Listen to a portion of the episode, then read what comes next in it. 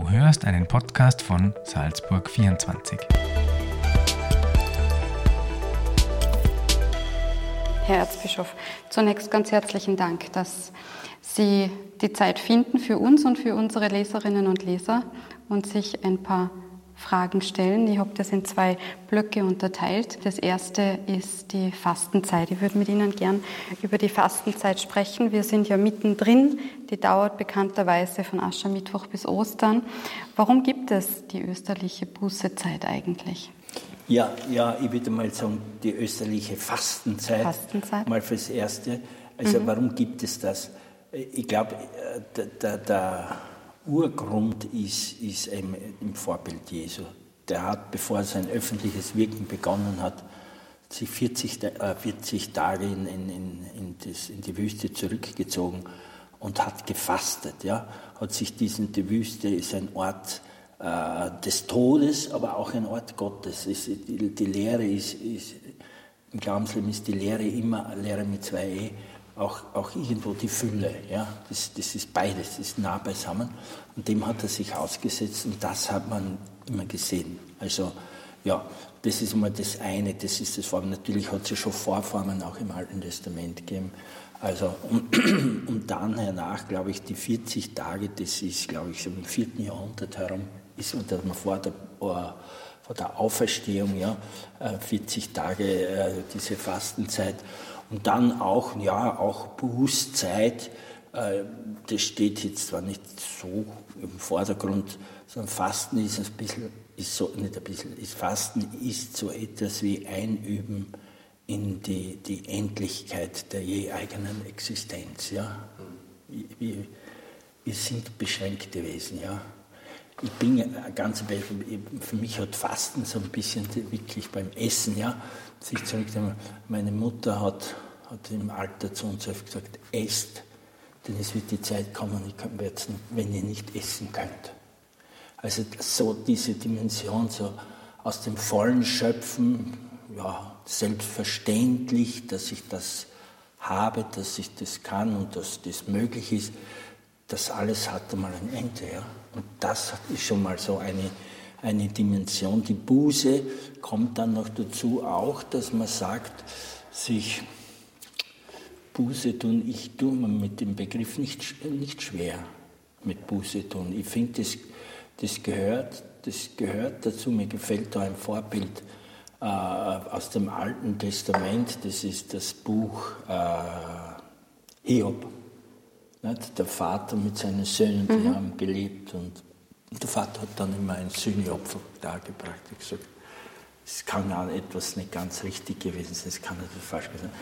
So mit einem Vorbehalt äh, leben und, und, und äh, das Leben äh, äh auch äh, zu leben mit, mit, den, mit den, nicht mit angezogener Handbremse, aber mit einem gewissen Vorbehalt. Es wäre gut, wie wirkt das, wenn, wie ich mich gebe auf andere?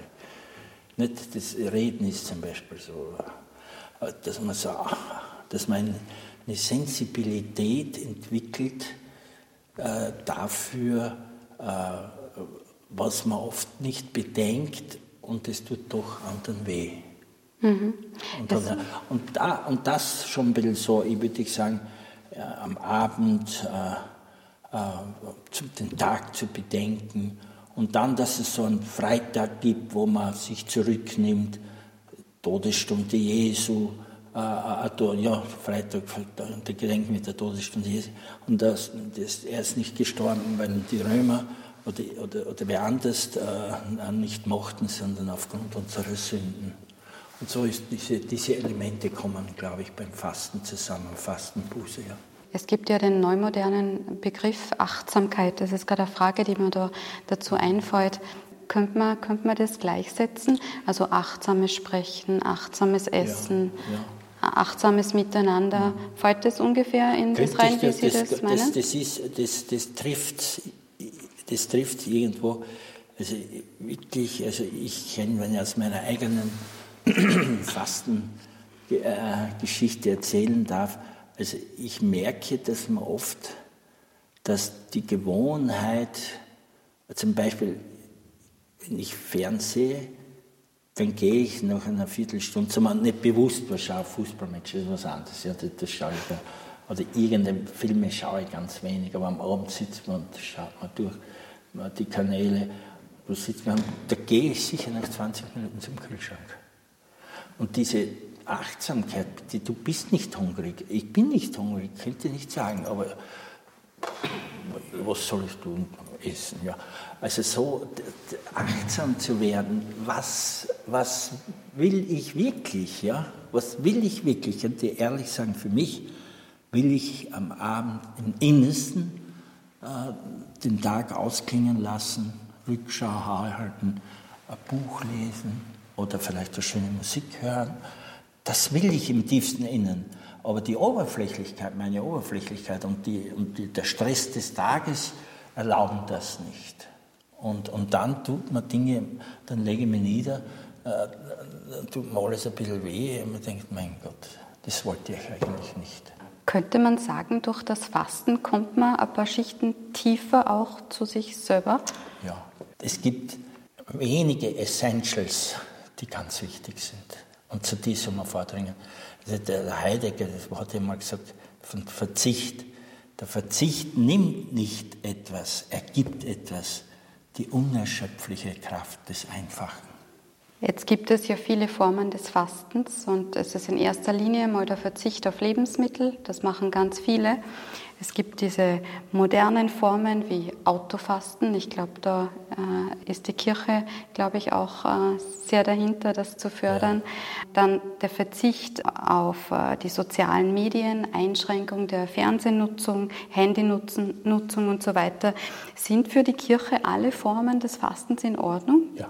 Mhm. Also ich würd, ich würd, früher hat man gesagt, Fleischfasten war ja. das Hauptgebot. Äh, so. Das, das heute, man hatte dann am Freitag, ich komme komm aus dem Land, da war wirklich der Glaube so eine, so eine einfache Selbstverständlichkeit, muss man sagen, weithin. Äh, und, und da war gesagt, ja, darf man schon Fleisch essen am Freitag? Ja, das darf man schon, aber du sollst was anderes tun, ja an irgendein Opfer, nicht? Wenn eben Fernsehen oder Handy, ja, die spielen mit Handy, tue ich auch, äh, äh, das, dass man sich da einschränkt, wo man, wo man spürt, da übertreibt man, da, ja, da ist, man, da ist man sozusagen nicht auf dieser Spur des Einfachen. Ein Kettenraucher, wenn er sagt, er raucht nur nur, ich äh, will niemandem was vorwerfen, also nur wenige Zigaretten, ja, das ist ja echtes Fasten, kann man nur ermutigen. Sehr schön, machst du das gut, sehr gut, ja.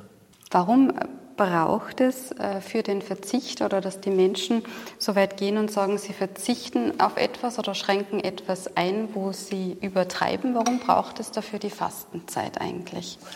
Ja, ich glaube, es ist wichtig, dass man diesen Dingen einen, einen Ort und eine Zeit gibt so, wenn man sagt, das, ich kenne das, nicht? dass man sagt, ja, das kann man im täglichen Leben, das gibt es.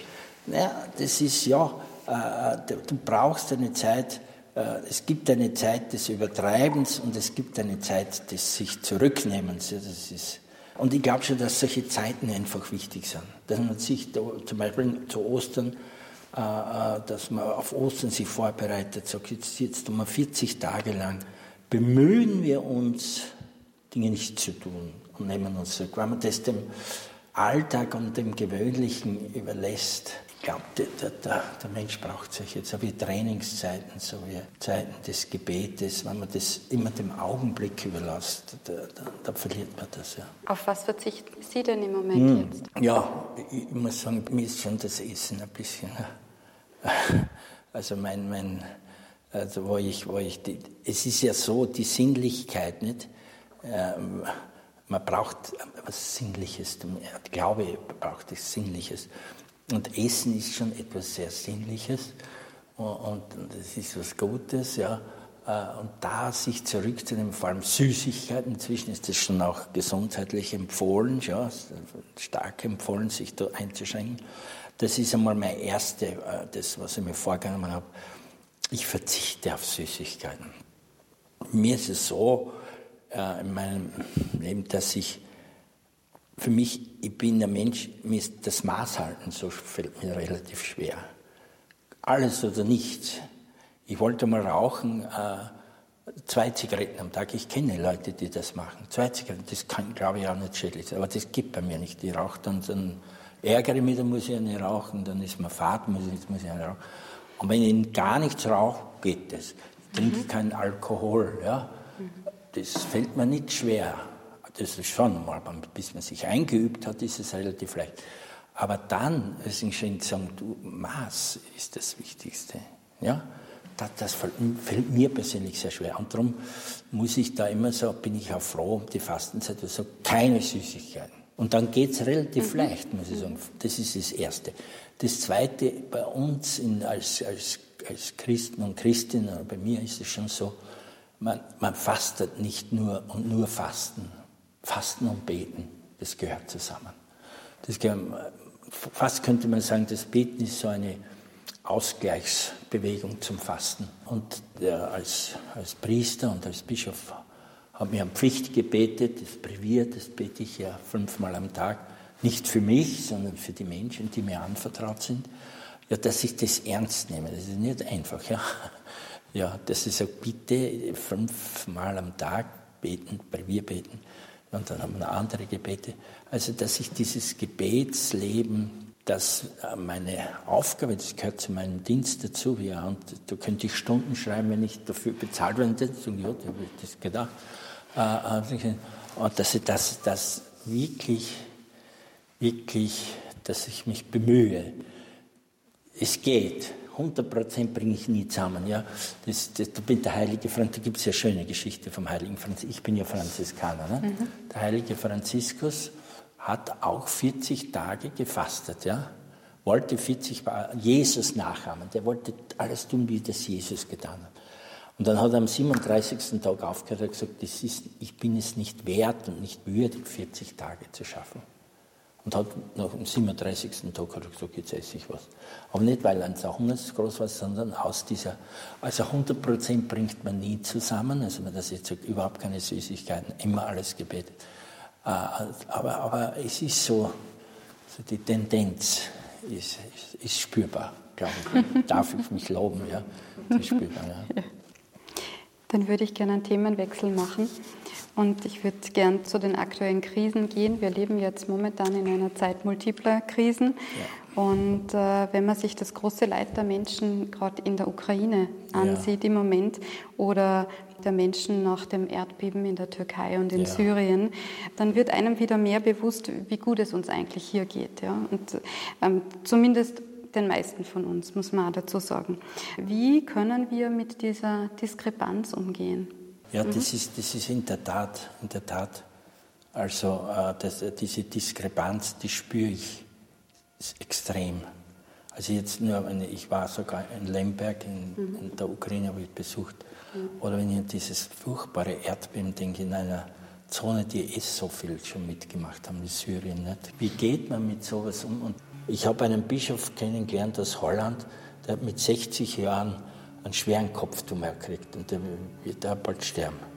Und der hat, der hat gesagt, wenn man so schwer krank ist, denkt man zuerst, warum ich? Und er hat gesagt, warum ich nicht? Und er lebt mit dem, warum ich nicht? Warum kann das uns nicht passieren? Können wir mit dieser Selbstverständlichkeit, mit diesem Anspruch auftreten, bei uns nicht?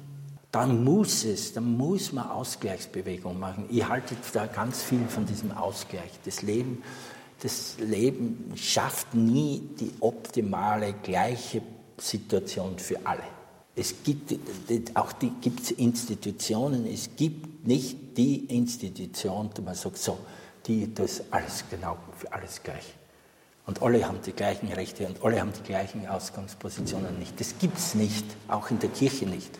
Aber weil das so ist, weil das so ist, muss jedes System, muss jedes Volk, jede Regierung, auch die Kirche, die Bischöfe müssen bedacht sein auf Ausgleich. Wo kommen Menschen zu kurz? Aber man muss schauen, das ist dann zum Beispiel wirklich Spenden. Jede Krise bringt ja auch eine Veränderung mit sich. Wie erleben Sie persönlich jetzt diese, diese Zeit? Also wenn ich denk, zurückdenke an die Pandemie, Jetzt wir im, haben wir Krieg in Europa mit dem Ukraine-Krieg. Äh, wir haben eine Klimakrise. Wir erleben hier eine Energiekrise. Wie erleben Sie die Zeit persönlich und wie gehen Sie damit um und welche Veränderungen entdecken Sie in sich selber? Ja, es ja jetzt sehr viel. Also, ja, ich, ich habe, äh, ja, bei mir fängt das meiste mit einem schlechten Gewissen an, muss ich sagen. Ja, nehmen wir die Klimakrise. Ich komme eben aus einfachsten Verhältnissen. Also, wenn wir junge Burschen damals Osterfeuer, das war in der Oststeiermark, Osterfeuer anzünden und das, das muss besonders hochbrennen. Was haben wir verheizt? Autoreifen. Da hat sich keinen Gedanken gemacht, du, das, das, da haben gesagt, das geht ja rauf, das verschwindet dann eh. Also, angefangen hat es mit einem sauren Regen. Das war so, da, dass der sauer geworden ist. Was ist denn da los? Also, wie, welchen Fußabdruck hinterlassen wird. Das ist ja der ökologische Fußabdruck.